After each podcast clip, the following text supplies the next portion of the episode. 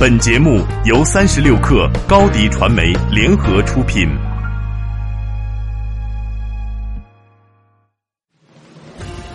大家好，我是《人民的名义》里郑西坡的扮演者李光复，在这里邀请您收听八点一刻。最近我的新剧《情满四合院》正在北京卫视播出，希望大家多多支持。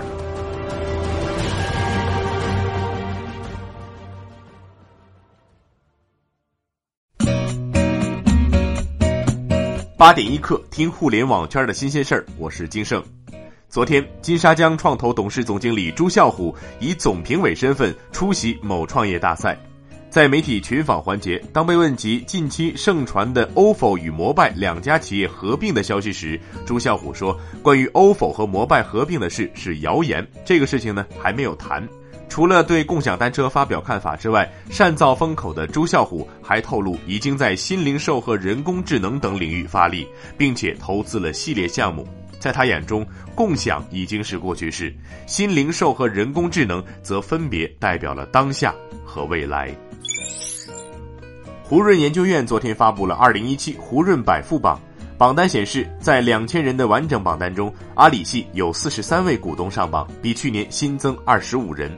值得一提的是，排在马云之后的六人全都来自蚂蚁金服，其中蚂蚁金服董事长彭雷以四百亿元财富位列阿里系第二名，而蚂蚁金服副总裁陈亮也以三十四亿元的身价排在阿里巴巴 CEO 张勇之前，领先张勇身价约十四亿元。但这份榜单遭到了来自阿里的质疑。支付宝公众号昨天晚上发布“我是陈亮，我真的没有三十四个亿”的文章，以戏谑的口吻对榜单进行了回应和质疑。文中说道：“我是陈亮，听说我和另外四十二位阿里同事一起登上了胡润百富榜，光我的身价就有三十四个亿，比阿里巴巴 CEO 张勇还多。同事们开始孤立我，连小饭桌桌长都以此要求我多交钱才能吃饭。”胡润随后回应这件事说：“这些数字在公开信息中能看到，我们认为榜单还是蛮客观的，背后有什么其他因素就不大了解了。”明星张艺兴昨天正式宣布加盟腾讯音乐娱乐集团，并入驻 Music 加计划。Music 加计划是腾讯数字音乐生态圈构建和激活数字音乐行业和整个音乐产业的战略计划，核心价值在于腾讯音乐将对明星音乐人 IP 价值打造。在张艺兴入驻后，腾讯音乐将为张艺兴提供包括作品发行、宣传推广、数据管理、演出支持、作品收益、版权管理与权利保护等全方位定制化服务。此前，TFBOYS、周笔畅等都加入了 Music 加计划。最近快递涨价的事儿是闹得沸沸扬扬。昨天，圆通速递副总裁叶峰对外发布消息称，可以很明确的跟大家报告的就是，圆通双十一期间不涨价。双十一我们没有调价的安排。不过，对于双十一后会不会涨价的追问，圆通方面回应称再说。此前，圆通跟随中通和韵达在公司内网挂出涨价通知，晚间已将通知撤下。苹果似乎真的是要开始研发可折叠手机了。据科技博客 Apple Insider 报道，继前一天传出苹果公司与 OLED 面板供应商 LG 显示器合作开发可折叠 iPhone 后，苹果的一份最新专利申请文件同样描述了可折叠屏幕。根据美国专利和商标局在周四发布的最新专利申请文件，苹果申请了一项名为“配备屏幕”的电子设备的文件。